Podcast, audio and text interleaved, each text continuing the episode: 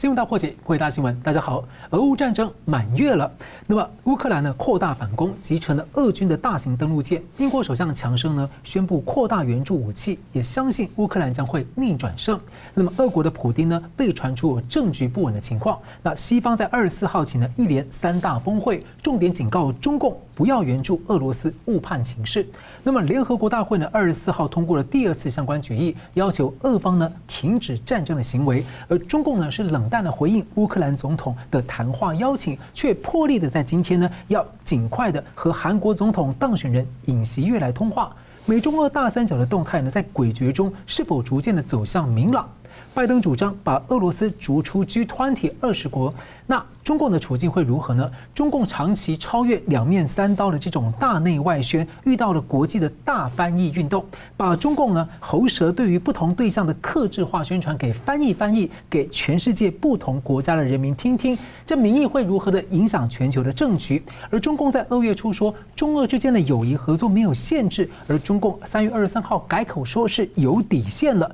中共四处的急转弯，而这样呢，这次会翻车吗？中共应该从中。正面学到哪一些的教训？我们介绍破解新闻来宾，台湾大学政治系名誉教授明居正老师。呃，主持人好，呃，桑律师好，各位观众朋友们，大家好。时事评论人桑普律师，主持人好，明教授好，各位观众朋友大家好。美国总统拜登呢，在二十四号呢，抵达了欧洲布鲁塞尔出席北约峰会、G7 七大国峰会，还有欧盟理事会的峰会。那么，西方将要如何的进一步来回应俄乌战争，来回应中共的暧昧骑墙态度？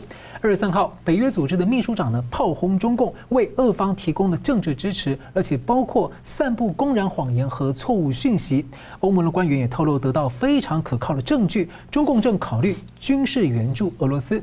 拜登说，已经非常的直接，让习近平知道，如果执意推进这样的目标，就会自陷重大的危险。那么，请教两位，先请教这个明老师，就说美欧和民主阵营呢，其实原本就在印太去围堵中共的共产集权扩散。那这样俄乌战争的诸多的效应，会如何影响美国联手啊这个应对中共这样的态势？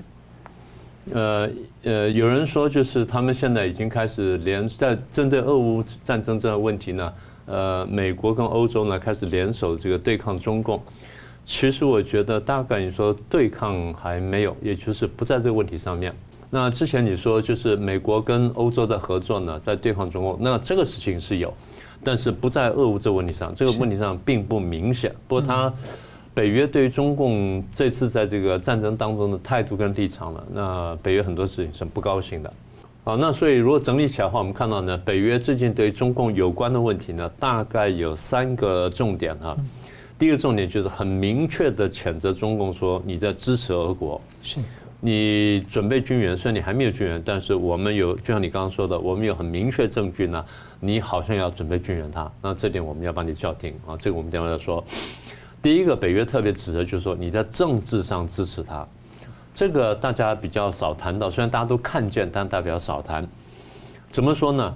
我们都知道，你到现在为止，你中共没有明确的谴责俄罗斯呢，你去侵略乌克兰。嗯。那不管怎么说，就是你俄国跟乌克兰有各种各样的这种呃意见呢、摩擦啦，或者历史的纠葛、恩怨等等。人类的文明走到今天呢，大家已经不太能接受用战争解决国际纠纷。现在我们有国际法庭，有联合国，有各种各样的国际组织，有各种各样的这种多边会议或多边架构，然后也甚至可以有经贸制裁的这些手段。你大可以用这些手段，你不必要走到战争。而更何况说，很多俄罗斯发动战争理由呢，其实说起来是并站不住脚的啊。所以你在这问题上面，你没有明确表态谴责俄罗斯的这些侵略，那北约很不客气指出来了。第二就是那更恶劣的，就是在国际法庭上投票，十五个法官投票，十三十三票认为说是有侵略。那你俄国，你说我投票反对我我侵略，那大家说算了，因为你是自己国家。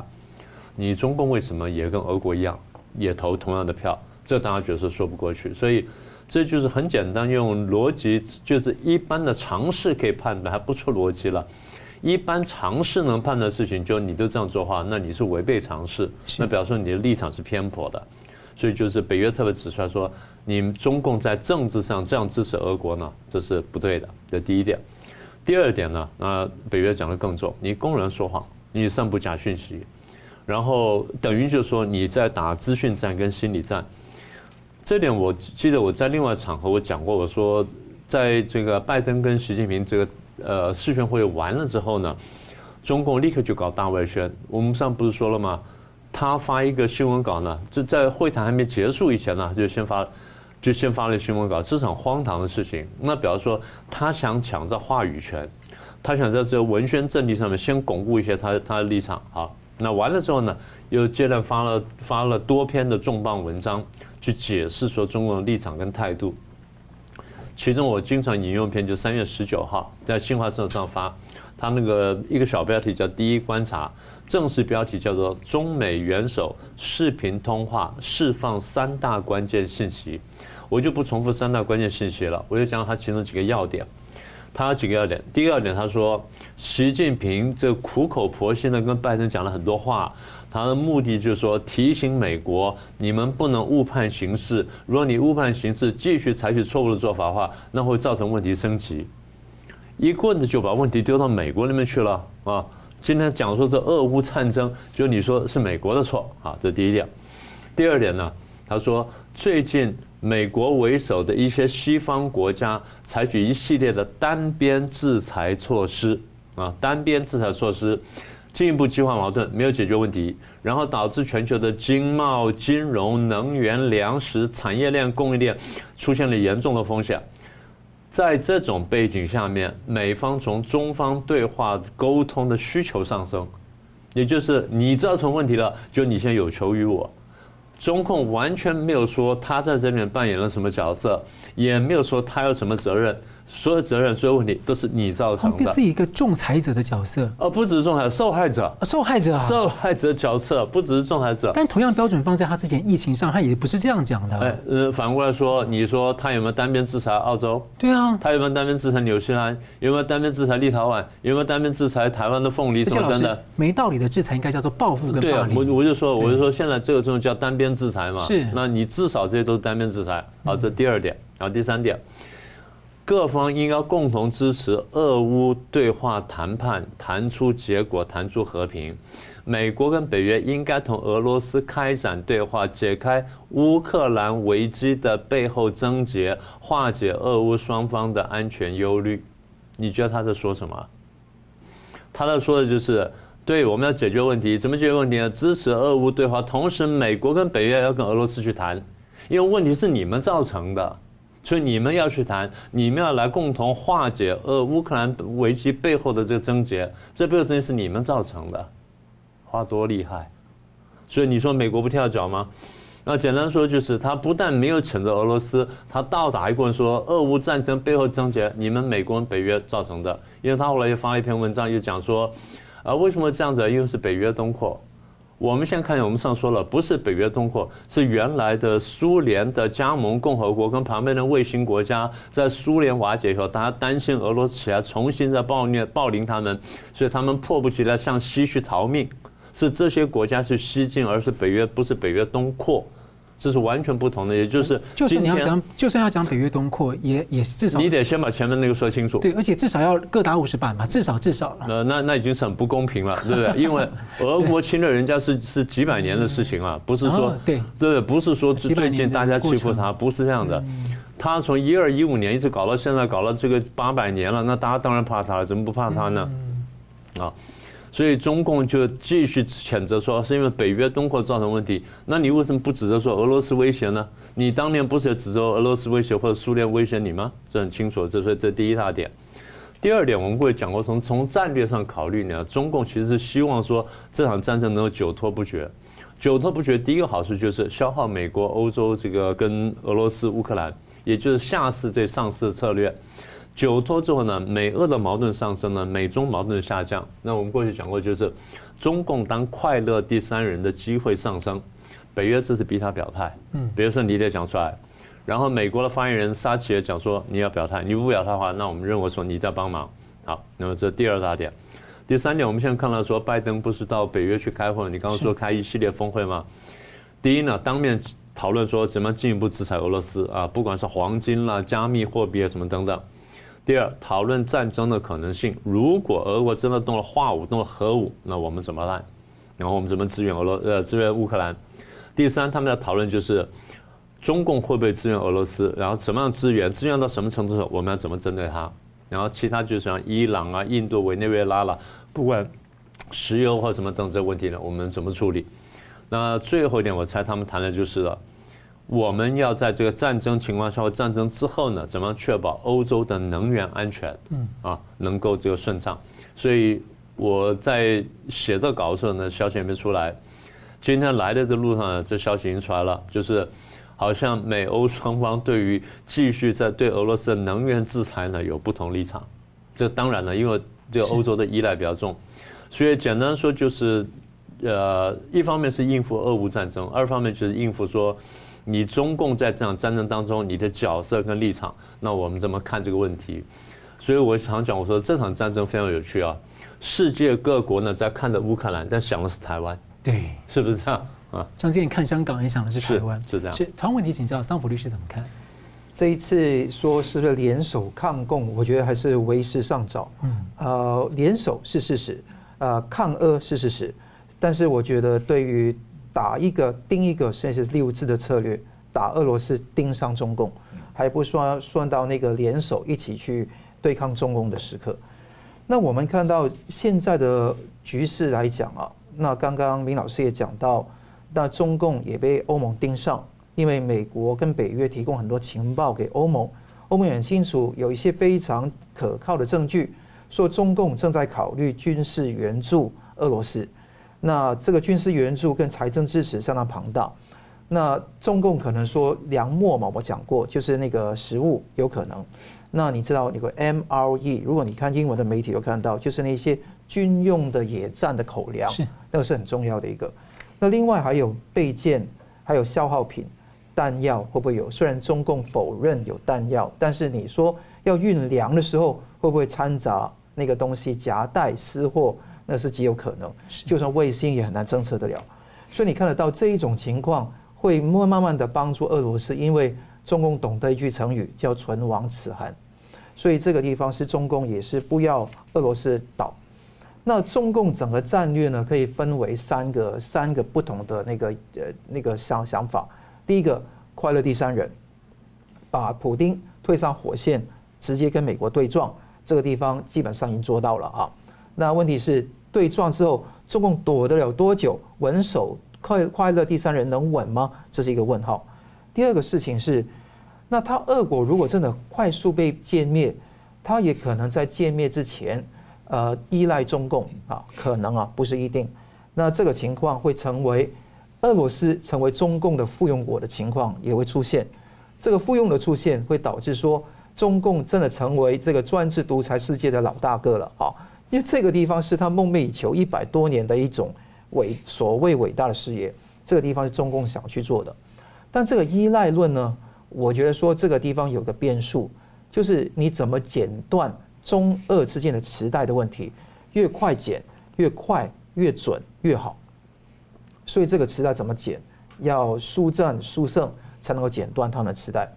第三个地方是俄国撑住拖住，那刚刚明老师讲到。如果这个战争拖下去，那旷日费时，双方都消耗，那中共这个地方可以坐山观虎斗，他也没在怕。就算你美国来制裁我，就说把我拦炒，就是真的是把这个中共啊真的制裁上去，他能拖的也他不是最伤的一个。所以结果是中共现在用采取这样的态度来面对一切的事情。那看到拜登最近哈，就是刚刚早上起来看到拜登在三月二十四号。有那个在呃 Brussels，在布鲁塞尔有个记者会，他也讲到北约是团结的，这个团结当然是好，但你你要知道说，美国跟欧洲国家是因为利益的关系而团结在一起，没有必然的原因他们团结的。如果这个共同敌人没有掉的话，也是会有分开的时候。但在这个抗俄的情况下，在俄国还没倒的情况下，我觉得说，尤其是俄国继续入侵乌克兰的情况下。还是会坚持，但彼此之间在能源各方面会有不同的诉求，所以我想说，这个联盟暂时还是稳妥的，但不可能是永永恒的。那你看到说他们呃欧盟、欧洲盟友跟北约通过那个军事跟人道援助支持乌克兰，实施史上最严厉的经济制裁。那拜登也讲到，可能拖一年的时间，这个经济制裁不会在这么短时间内撤除，除非俄国撤出这个入侵的部队，那另当别论。他一年内可能会有这个情况。他说，北约从来没有像今天一样团结，而普丁的侵略都是事与愿违，因为北约跟美国更团结，北约跟欧洲更团结，而且他以为美国没有凝聚彼此的能力，反而是有。这地方肯定。第二个地方。担心核武的问题，那拜登就说，如果俄国使用核武，美国回应当然不会把底牌翻出来嘛啊。第三个讲习近平，三一八，习近平跟那个普丁呃跟那个呃拜登有去二小时的视讯通话，那拜登就说，中国向那个俄罗斯提供实质性支持将会面临严重后果，这个事情已经多次提起，苏利文、布林肯、拜登多次提及。这个是敲打中国，因为你讲这句话，中共说：“哎，我不会提供支持的。”这个基本上也是失信于俄俄国嘛。如果说我会提供支持的，那就是掉到那个美欧会对抗的陷阱嘛。那他就不说，他也不回应，什么都不做说。然后你知道知道说，美国是掌握实质证据的。那问题是，美国为什么不现在这边翻这个东西出来？因为他很知道。这个现在头号敌人是俄罗斯，这第一个。第二个事情要翻这张张牌出来，留到后面翻比现在翻好。现在翻这张牌出来来对抗制裁中共的话，那很可能激起那个全球产业链的那个中断的问题，因为中共伤看在整个全球商业链太深太多了。那现在你看到，如果 debunding，如果川普时代没有开始做这个 debunding 的个动作，我想现在已经不堪设想。所以现在是正在美国真的要重整产业链的重要时刻，也是台湾必须要面对这个重要时刻，我们必须要审审慎的抉择。那现在的地方是全世界要中共不要干涉，手中都有中共干涉俄乌中真真的战争的证据，但偏偏先不拿出来，这个地方会再往后丢。这个第一个，所以我觉得现在整个局面来讲，当然说把俄罗斯从 G20 请请出去等等。那拜登也讲过一句很重要的话，是说中共不要援助俄国攻乌乌克兰，因为中共已经了解后果，已不是已经了解，呃有后果，而是已经了解会有什么后果。嗯，因为这个地方已经在那个呃呃视讯通话里面讲得很清楚了，所以这个地方已经抛出去。即即便即便说刚刚说呃刚刚明老师提到，中共也是讲美国啊，讲到。中共自己是受害者，美国是升级的元凶，但是美国一概不听。总之，你去援俄一定会有后果，后果都已经告诉你了。意思是怎么样？意思说，如果你真的会这样做，你就承受一步接一步升级的制裁。而且欧盟已经提出来说，贸易制裁箭在弦上。如果真的有这样的情况，就贸易制裁，就重演说川普做的事情，加剧加深它的烈度。大概是这样的一个次级制裁，我觉得这个次级制裁对于现在中共现在已经雪上加加霜的经济，基本上是那个雪上加霜嘛。但是问题是，它会不会导致它整个倒台的结果呢？我觉得还不会。那这个要看这个战争能拖多久，而且北约跟欧盟跟美国有没有决心用一个比较快的方式来完结这个事情。这个才是对全球抗拒中共的形势是最好的，希望大家了解。是好，我们接着来关心，就是乌克兰总统呢抛出要邀请这个中方的习近平来谈话，不过呢，中共的外交部呢是冷淡回应。那怎么看这一回合的交手跟用意呢？休息一下，马上回来。欢迎回到新闻大破解。俄乌战争呢爆发一个月来呢，中共拒绝谴责俄罗斯构成入侵，还被曝光考虑军事和物质援助。而相对呢，它的一带一路的重要伙伴乌克兰被中共背弃了承诺。那乌克兰要求中方的无人机厂商大疆停止在俄罗斯的业务呢，遭到拒绝。我还有一些相关的事情，那还有乌克兰总统呢也抛出计划和习近平会谈，被中共的外交部冷淡回应。所以两位怎么看？我先请桑普律师，就说。泽伦斯基提出向这个习近平会谈呢？您觉得这一回合这一手如何？那这个乌中的这次交手情况如何？因为之前其实泽伦斯基的顾问有出来批评中共哦。那第二个问题是，这场俄乌战争啊，中共针对不同的场合、不同的受众，好像有不同的宣传调性跟不同侧重点啊。你怎么看这个现象？对，第一个问题先哈。可以虚晃一招，但是千万不要与虎谋皮。那这个是我对他的总体看法啊。从四个方向来谈一谈这个事情。第一个是呃测试中共的态度。那测试中共态度一个最重要的地方是要跟他谈谈嘛，谈谈也不用玩真的嘛，就是要了解说，哎，你是真心的去援鄂嘛？当然，你从中共口中可以听出什么呢？但是可以看到，如果说你看到中共把刚刚跟美国讲的态度拿来跟泽伦斯基讲，你看会有什么后果啊？那当然说这个泽伦斯基会把它炸开锅嘛，就中共在那个地方讲这样的话嘛，所以中共也会对他摆一个笑脸。好，这个地方也是一种。第二个事情是重设两国的关系，我觉得我是泽伦斯基，千万不要在一个弱者的态度来跟中共来对谈，而是说我要求平等以待。你今天你要跟我继续有关的经贸往来，跟各国的关系，是以你起码不干涉俄乌战争为标准。你可以帮助我，好像他说的，泽伦斯基跟习近平的计划会谈，争取中共支持，希望中共在结束这个战争上发挥更重要的作用。所谓更重要的作用，就是千万不要扯后腿的意思嘛，不要在经济、军事。政治假讯息、谎言方面继续支援这个俄罗斯。大疆刚刚你在那个画面上看到的，也是一个非非常重要的事情，因为军用的无人机都是用大疆来生产的。你想想看，这个地方等于说你用你的武器来打我，那我就要，如果我是责任司机说你要撤出，否则的话就等于是等于视我为敌人一样。这个地方要讲得非常清楚，这个跟以前的情况完全不一样哈。跟那个日本、跟美国、跟英国，甚至以后有机会跟台湾，又是不一样。第三个事情是，中共很可能就是已经丧失的一个藩属国。如果用中共天朝的那种想法来看，哎，乌克兰是我的藩属啊！你看到乌俄乌哎乌中关系的确一直很好的，因为乌克兰供应军事科技跟武器给中共威吓台湾跟那个美军，基本上是在一九八九年开始的。那个时候六四事件大家都制裁，当时苏联也不想把武器给他，那呃唯独乌克兰是有这个能力，我有这个意愿去给他。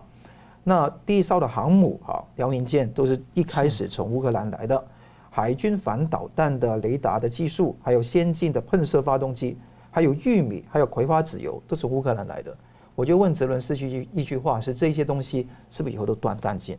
从台湾的角度来看，从自由世界的角度来看，当然说现在看到台湾政府希望跟那个乌克兰维持友好关系嘛，但是我们要把事实讲清楚，是说乌克兰也不是完全没有罪疚的，他也跟中共也有一手的，所以我们要把这个东西讲清楚之后，我们就希望说乌克兰能够在这地方断干净，这个地方很重要。第四个是，如果我是泽伦斯基，我希望他提出一个东西，告诉习近平。我探，我跟你讲完之后，我可能接受台湾的邀请去拜访台湾的国会，去发表演说。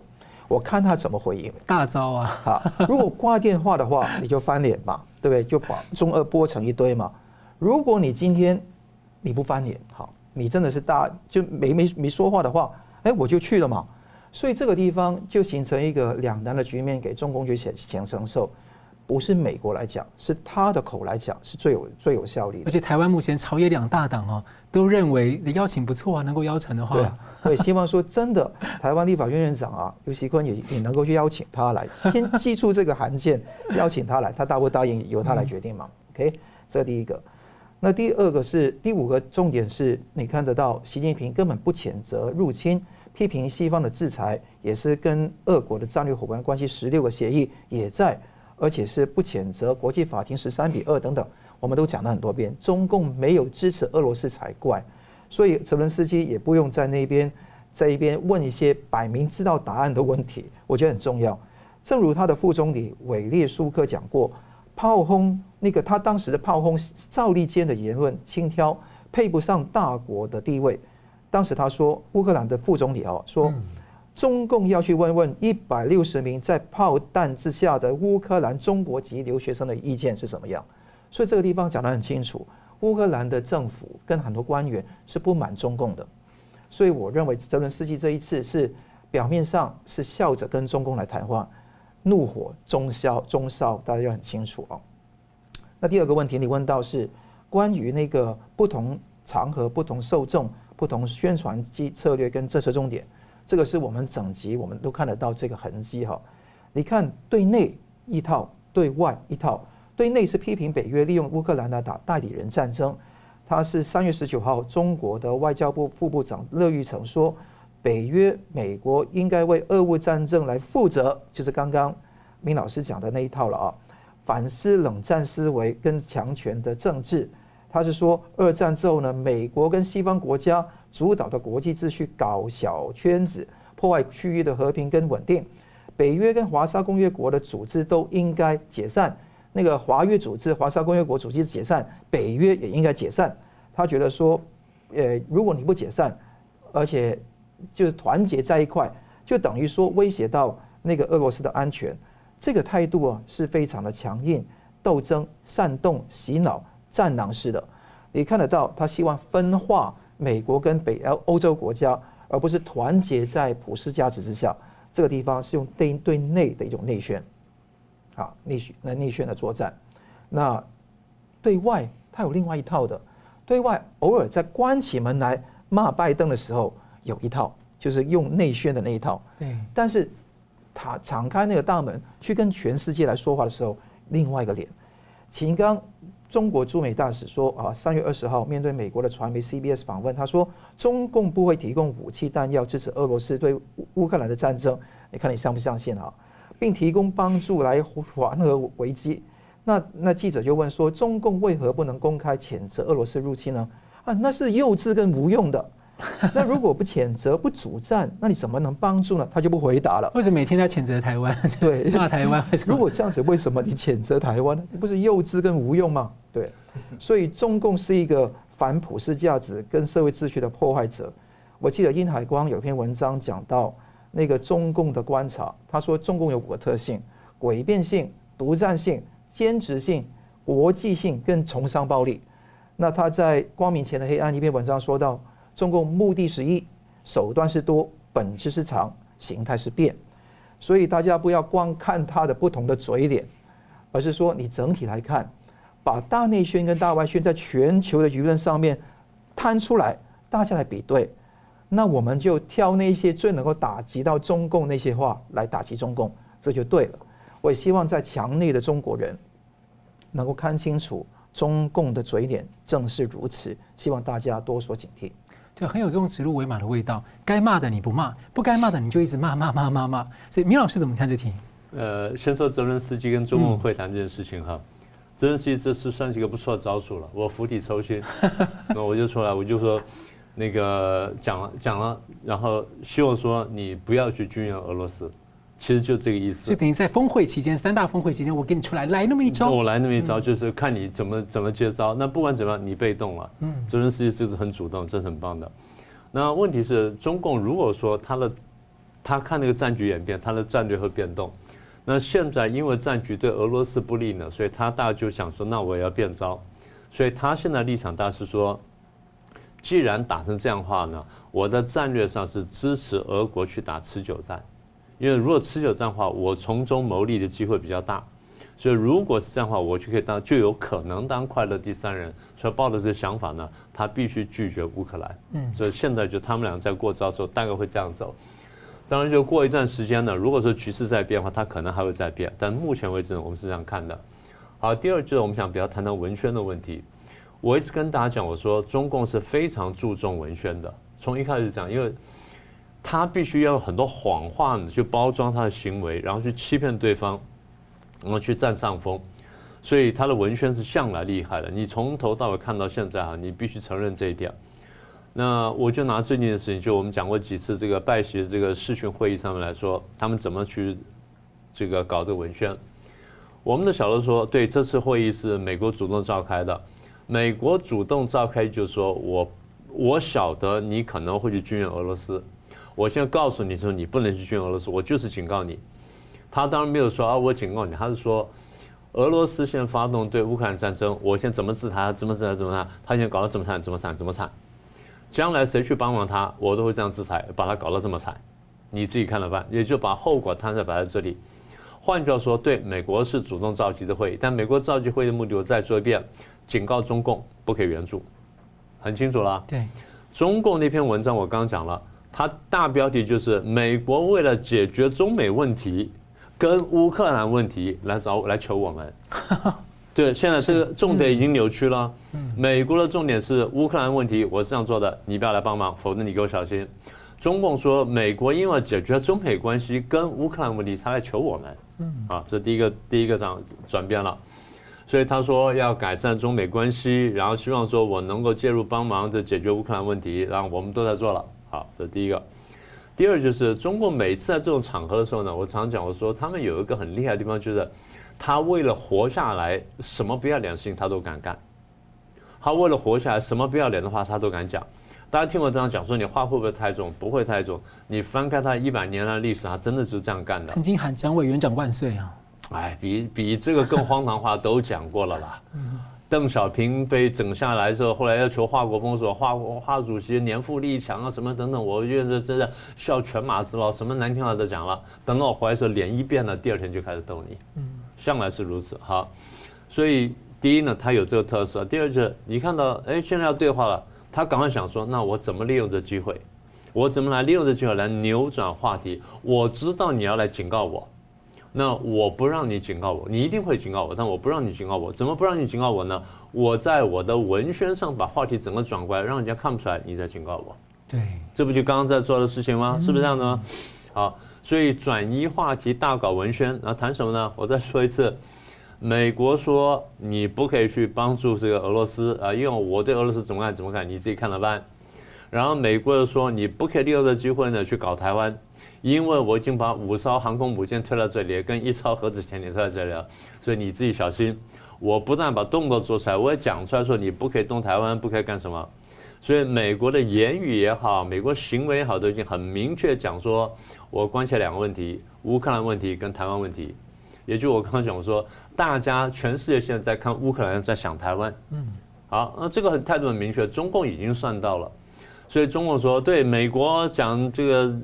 要解决中美关系，然后他就说，拜登在会电话会议上面，呃，讲说，呃，不寻求跟中国打新的冷战，不寻求改变中国体制，不寻求通过这个加强同盟来反对中国，不支持台独，然后无意同中国发生冲突。他大张旗鼓讲这东西，美国有没有讲的话？有，但是不是重点？不是。为什么不是重点？美国重点，我再说一遍两个，第一。你不可以去帮帮俄罗斯打乌克兰，否则我会制裁你。第二，你不可以利用这个时间去搞台湾，否则我会对付你。就他把这两个把隐隐藏起来，说拜登答应我们四不一无意啊，然后习主席很重视这个东西，他就又阐述了一遍，是拜登讲过这话。拜登为什么？拜登现在是说我先把俄国的问题解决，再说这地方呢，我重复一遍。我过去讲过的立场，我没有改变。而且老师有可能他不是这样讲的，但是中共这样子解诠释他。中共是把他讲过的话拿出来当做一个重点。美国是说我的立场是这样子，然后你不要去动台湾。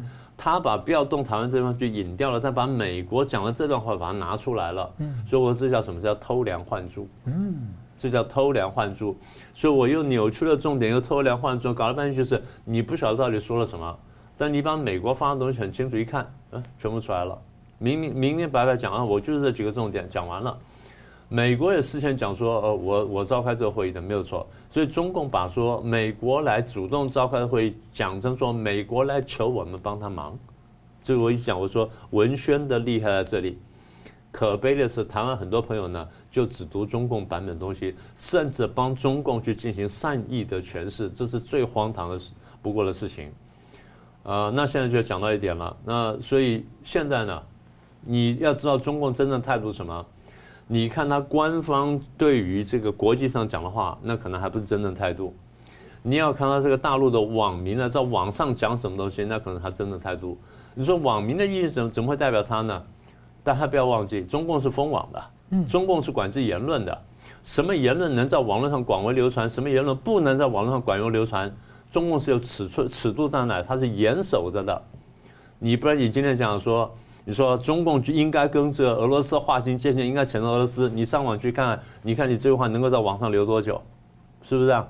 那如果说现在大陆在微博也好啦，在什么抖音好啦，在什么哔哩哔哩上面，你听到的都是大量的。挺俄罗斯，然后谴责美国，谴责欧盟，然后这个呃，甚至轻轻的谴责乌克兰这些东西，你就晓得说中共官方尺度在哪里了。嗯，这是很明确的，对不对？官媒讲什么东西呢？你不用太相信，因为它不一定是真的。但是大陆网民讲的东西呢，很清楚就是官方的态度。你懂，官方让你这样讲，你懂的，就是这样子。所以我上次提过，我说现在全球华人有一个很棒的动作啊，叫做大翻译运动。The Great Transfer，呃，The Great Translation Movement，非常棒的动作。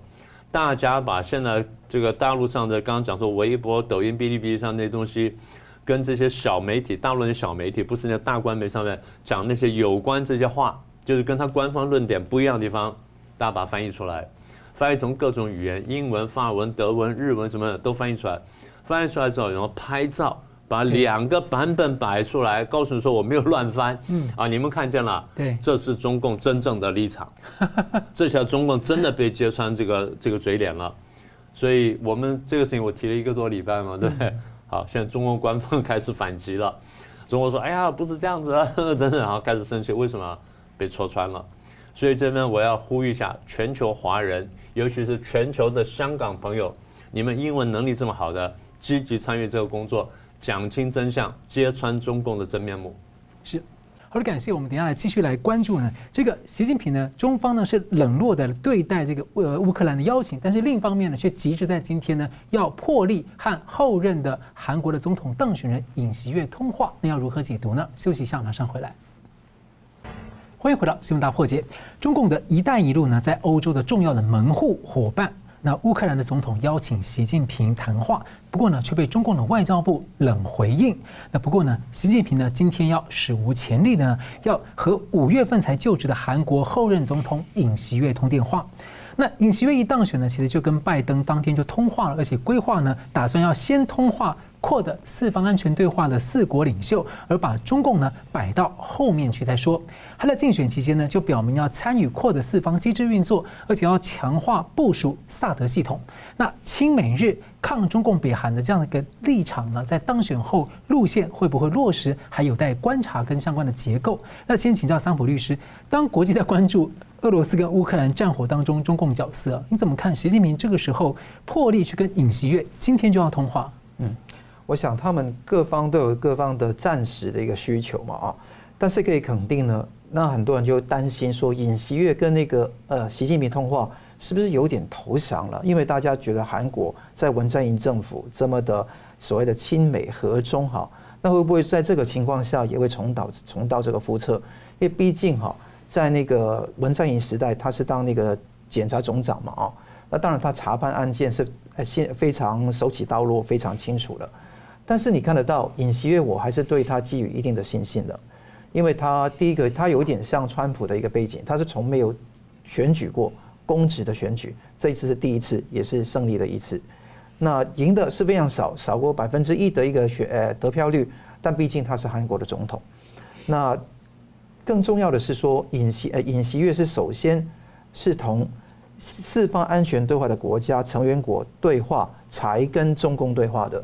有些人引申说，孤立的看尹锡悦跟习近平对话，以为他是跟投共这个地方，其实不对。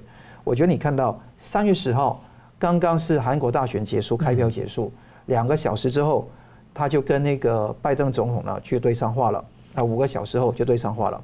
三月十一号就是跟日本首相岸田文雄，三月十四号就是跟英国首相强生，三月十六号跟澳洲的总理莫里森，十七号。跟那个印度的总理莫迪就是这个顺序。你看文在寅当年是怎么样？文在寅当年的顺序是先美国，之后就中共，之后印度，之后日本，还有俄罗斯。那现在当然是没有办法跟普京讲话了，那这个不可能。但你把中共从第二挪成第六，这个地位就可以看得到你的地位在哪里。而且还隔了一个多礼拜，还隔了一个多礼拜都不谈话，所以这个次序已经说明了一切。所以大家不要光顾虑看这个事情，而是先把所有他的盟友先说了一遍，才跟中共说上一个电话。那第二个东西是美国也需要尹锡悦来去跟中共去投石问路啊，毫无呃避讳的说，那个当然说这个韩国也是自由世界的一员，他跟美国有非常多的联系，我也深深相信啊，美国也需要尹锡悦来去探风，去了解。习近平究竟是心里面想什么？所以这个地方既是两个人之间的对话，其实两个阵营之间的对话。第三个地方是中共，习近平也需要测试尹尹锡悦的底线。那你尹锡悦的底线在哪个地方？那你说了很多就是反中共的说话哦，比方说萨德系统就很重要了，这个是终端的。远程的这个呃，这个比较呃重要的飞弹防御系统，嗯 THAAD，对，那个是非常重要的一个系统。以前在李明博时代啊呀，那个后来那个朴槿惠时代也是非常重视的。在文在寅完全冻结，因为文在寅时代是采取三不政策：第一，不参与那个美国的导弹防御系统；第二，不追加部署萨德的系统；第三，不加入韩美日军事同盟。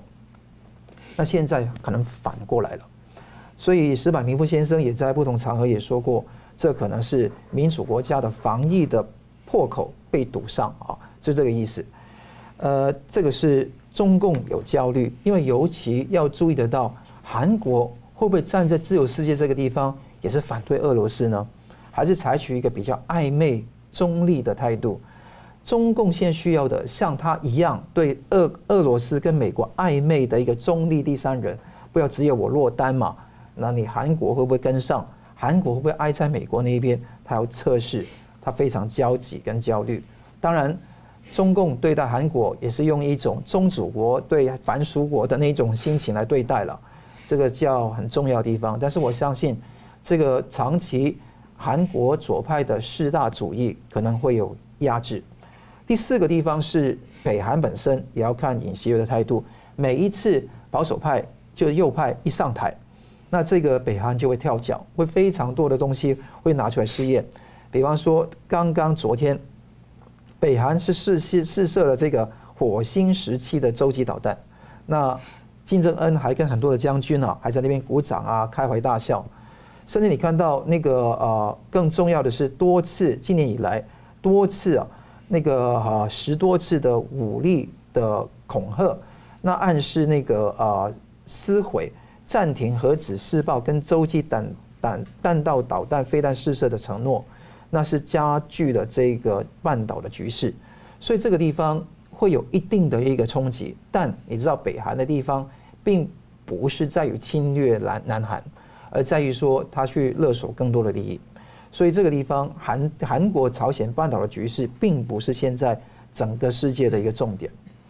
那回到那个尹锡悦本身的政见，我也肯定是他是非常抗中的、抗中共的，亲美、亲日、远中、萨德系统这几个关键词是很重要。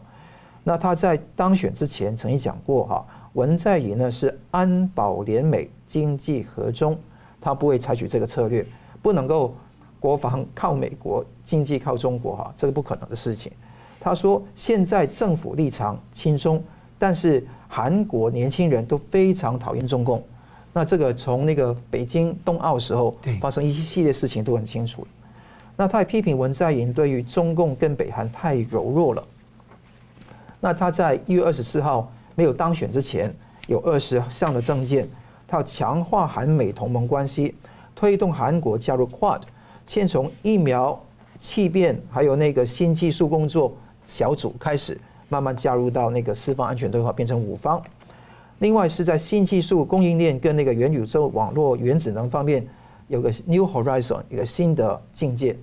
另外的是看到以具原则性的对话去厚实国防的实力，引领北韩无核化，明示北韩是主要敌人，维持对北韩的制裁，推动韩美日经济防长的二加二会谈与韩美日啊与美日欧合作，加入 CPTPP，反对国防靠美国，经济靠中国的论述，反对文在寅的战略模糊的战略，而且应该双方尊重在经济、公卫、气变还有埋害文化方面的交流，而且降低对中国的依存经济依存度，修复韩日的关系，加强美韩联合军演，萨德的正常部署，征兵制跟募兵制要并行等等，这些东西都是他的政见哦。那你看到，我觉得他第一次当选，他一定会努力的去完成这些政见的。我相信有这个动机。更重要的地方是韩国的民情改变。你如果领袖有不同的态度，民情没有改变都没有用的。当你的民意跟你是站在一起的时候，你整个啊努力跟你的啊威力是完全不一样。那我希望这个尹锡悦能够稳守这一个啊亲美亲日。抗拒中共的路线能够走下去，我们可以多一个自由民主国家坚实的盟友，是台湾之父。嗯，台湾外交部也特别说，这个韩国新政府的这个态度可能有利于彼此的关系。好的，那俄乌战争呢是全球新闻的焦点，也是中国大陆内部的热门的话题。在大陆内部还有一些国际的论坛，很多学者各个领域，大家都纷纷讨论中共应该从中学到什么样的教训呢？各国也在反思自己可以做些什么。那请问明老师，您觉得中共应该学到什么样的教训？我这是很有趣的问题哈。我们不是讲说中国文学内外有别吗？嗯。那我这次就特别看一下中共内部他们在在讲些什么东西。我看了一些他们的小媒体，啊，一些网络文章，然后一些所谓学者专家谈话，他们谈了大量的这个题目，但是谈些什么呢？第一，这个俄罗斯这次打乌克兰的网络战打得多么不好，嗯，然后我们应该怎么打？第二，电子战打得多么不好，我们应该怎么打？然后文宣战、文宣攻击的时候呢，那我们应该怎么打？然后如果说我们来动手的话，应该要策动怎么样策动政治内应？啊，这个俄罗斯上做的不够好，然后怎么策反对方敌军的军事将领，然后再怎么加强运输，然后加强后勤，然后怎么组员打点，怎么围点打援，在军事上面组员打点，在外交上怎么组员打点，都想了很多。所以我想了半天，我说，大陆这人呢，他们也是看乌克兰想台湾，嗯，对，一模一样的，只不过大家想的不一样。国际上是看乌克兰。然后想台湾，但担心台湾的安全，说：“哎，我们怎么保卫台湾，然后保卫我们的共同价值？”大陆人想说：“我们怎么样从这个乌克兰这个俄俄国之战呢学到这个教训，然后怎么样去狠狠打台湾？是不是？就像当年苏联解体一样，对，他负面学教训，他学到负面教训。所以初初看的时候呢，你就觉得说：‘哇，这个很有道理。’他们他是想这个事情啊，你自己想想看，你为什么不想想看？俄罗斯为什么打到现在没有打赢？”这不是才是一个更重要的问题吗？你们大家当时都觉得，包括中共很多智囊都讲了，美国的官方也出来讲说，啊，这次俄罗斯打打乌克兰呢，大概四十八小时到九十六小时就打完了，然后就怎么样怎么样？那为什么现在这个俄国会 会打不赢？打到现在没有打赢，我不知道将来会怎么样。至少打到现在一个月了，都要满月了，那还没有打赢。所以，但你只看见说他在军事领域上没有打赢吗？还是说他其实外交领域也打输了？也就这两个领域都输掉的话，你可能这个仗再打下去你是无意义的。我们一天到晚跟大家讲说上兵伐谋，然后其次伐交什么等等。所以俄罗斯现在输在哪里？他输在至少输在伐交吧，不要说伐谋了，至少输在伐交。他在国际上除了中共之外，几乎没有别的朋友了。对。那现在中共算是唯一没有到目前为止还没有唯一公开谴责他的国家，其他那些小国家我们就不用算了。也就是主要的国家、主流国家呢，通通谴责俄罗斯。那中共现在很明显说，你再不谴责的话，你在主流国家之外嘛。那这个是应该是一个教训啊，嗯，是不是？你应该看到这一点呢。所以不再想说哦，我想想怎么去打台湾，怎么打的比较好啊？那现在我们要讲到伐交了。伐交呢？大家想说啊，那我们就是讲究一下外交技巧，到时候这个怎么样能够呃在外交上面，就要打台湾的时候，我们要怎么样组员打点，或者这个围点打援等等。然后我们要讲究外交技巧，怎么跟美国暂时同盟，怎么暂时这个稳住他，别的国家中立，他不要介入台湾问题，这些都不是重点。那我们回头来说，我们刚刚讲说俄罗斯输输在哪里呢？第一好像是输在战场上，但其实呢，你在外交上全部输掉了嘛。好，那反过来说，乌克兰赢在哪里？大家现在看见说啊，乌克兰赢在战场上面，不是的，你是别的地方先赢了之后，在战场上才赢的。我们说的是胜兵先胜而后求战，败兵先战而后求胜。嗯。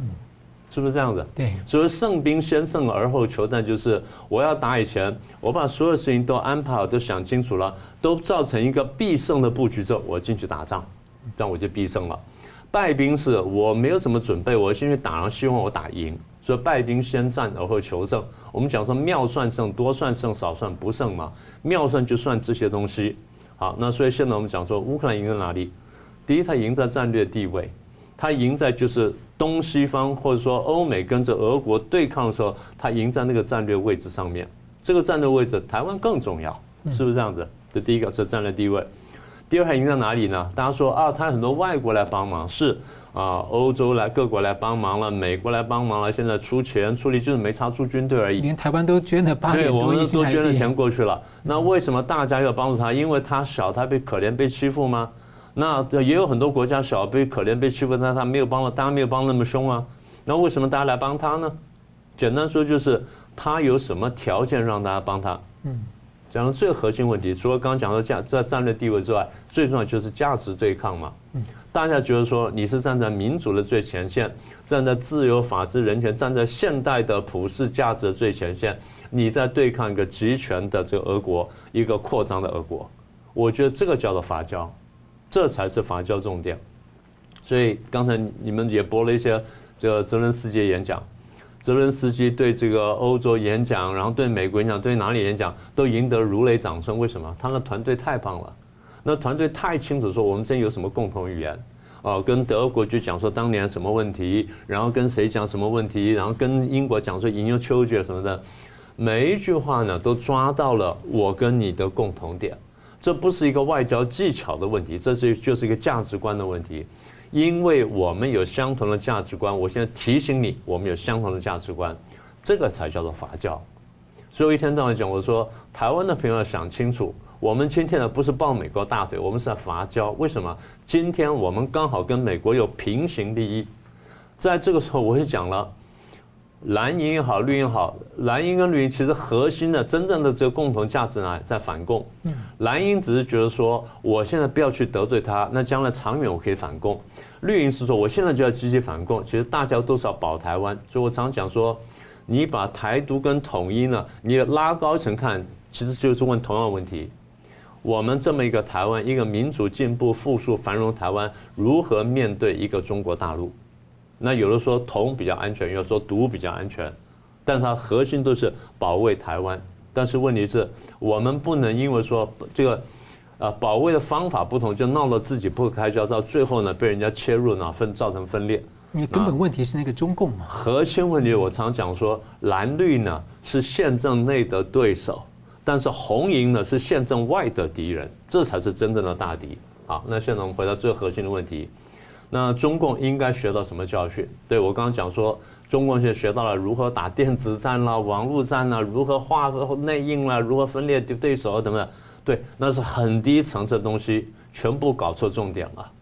也就是你问的，我们常讲，我说你问的问题对，你有可能得到对的答案。你问错问题的话，你绝对不可能得到对的答案。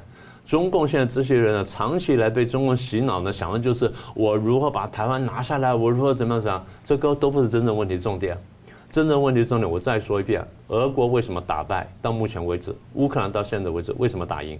简单说，是否符合世界潮流？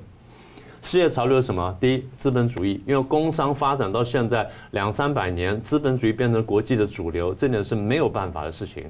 你喜欢也好，不喜欢好，你只得顺应它，因为工业时代来临了。第二，顺着资本主义来了，是民主政治跟人权法治。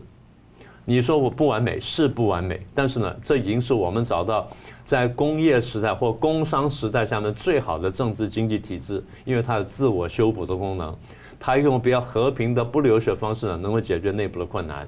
啊，这第一点。第二个应该学到的教训就是国际关系。国际关系今天已经不是强凌弱众暴寡，今天是讲究游戏规则。我们有国际组织，有国际法，有国际条约，有各种各样的这些东西呢，可以和平的、不流血的、非暴力的解决问题。这第二点，第三点呢，之所以走到这样，就是因为我刚刚讲的，我们进到这个现代时候，人类文明进步了，我们的价值观、意识形态都往前推进了。过去呢，我们说攻下城之后呢，把人全部杀光，把女的全部俘虏，把男的杀完，小孩全部杀掉，然后财宝全部夺过来，大家觉得天经地义。今天不是了，而且历史上那样还是被认为有报应呢。对，今天现在觉得说，你看，连俄军都说，哎，我没有杀平民，嗯，对不对？俄军都这样讲，虽然他有杀，但他说我不以平民为主要攻击目标。为什么？他也有点点进步了，你不能说没有进步，普世价值嘛，也就是说普世价值到你们，他至少有这么一点点。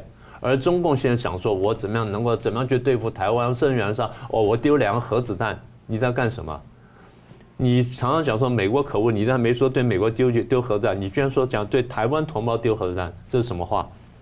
我常常讲，我说这就是喝狼奶呢，然后长出来的人，所以你根本不知道说真正的人的价值在哪里，所以才会学到教训。所以最后一点就是，怎么样用和平的手段达到目的，而不是暴力斗争，这才是中共应该彻头彻尾反思的一个问题。老师，但是中共历史上都是一路走到黑耶。是，这就我担心的，所以我们现在必须呼吁一下。嗯，是。好了，节节目最后呢，请我们两位两位来宾用一分钟总结今天的讨论。先请明老师。好，第一呢，就是北约谴责中共的力度在开始上升，然后大家也应该注意到，也希望说中共方面呢。真的有头脑人呢，能够想想说，是不是要跟俄国呢，真的是割席，然后彻彻底呢摆正你的立场，否则呢，你也跟他陪葬。这第一点。第二点呢，中共利用这个文宣呢搞信息战，然后在俄乌战争这个事情当中呢，我们看得很清楚了。然后很多相关的讯息呢，也拿来进攻台湾。而台湾很多朋友在网络上传，请大家看见了之后呢，不要再传下去。简单说，他们是要要攻击美国，然后削弱美国，然后或明或暗去帮助俄罗斯。我们不要上这当，因为如果那样的话，我们切断了美国对我们的援助。这第二点。第三点，我再强调一下，中共应该学到教训是认清楚世界潮流，认清楚当代的国际关系，认清楚今天呢是价值观划线的一个一个时代。所以，真正应该学到的教训是放弃共产主义，拥抱民主、自由、人权、法治，这才是中华民族真正的出路。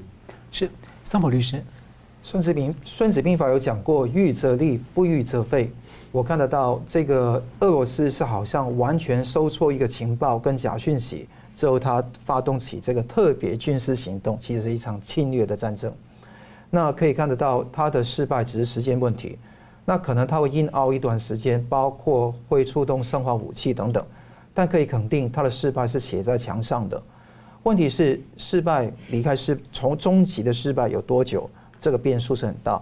这个战争越能够越快结束，这个是越有利于全球把头号敌人中共重新聚焦在它上面的一个机会。那台湾呢，在这个机会当然去声援乌克兰是没有问题的。更重要的是，我们更需要跟很多民主自由国家站在一起，来面对未来的变局。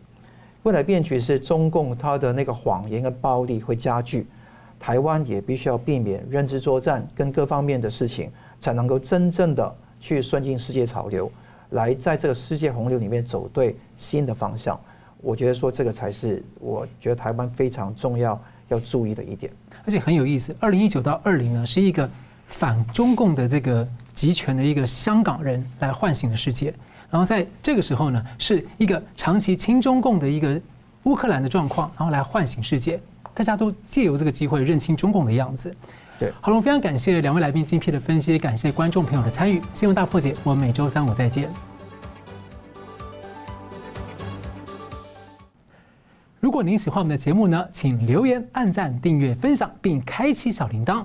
那么，感谢各位呢长期对我们的支持。新闻大破解团队呢将持续为您制作更优质的节目。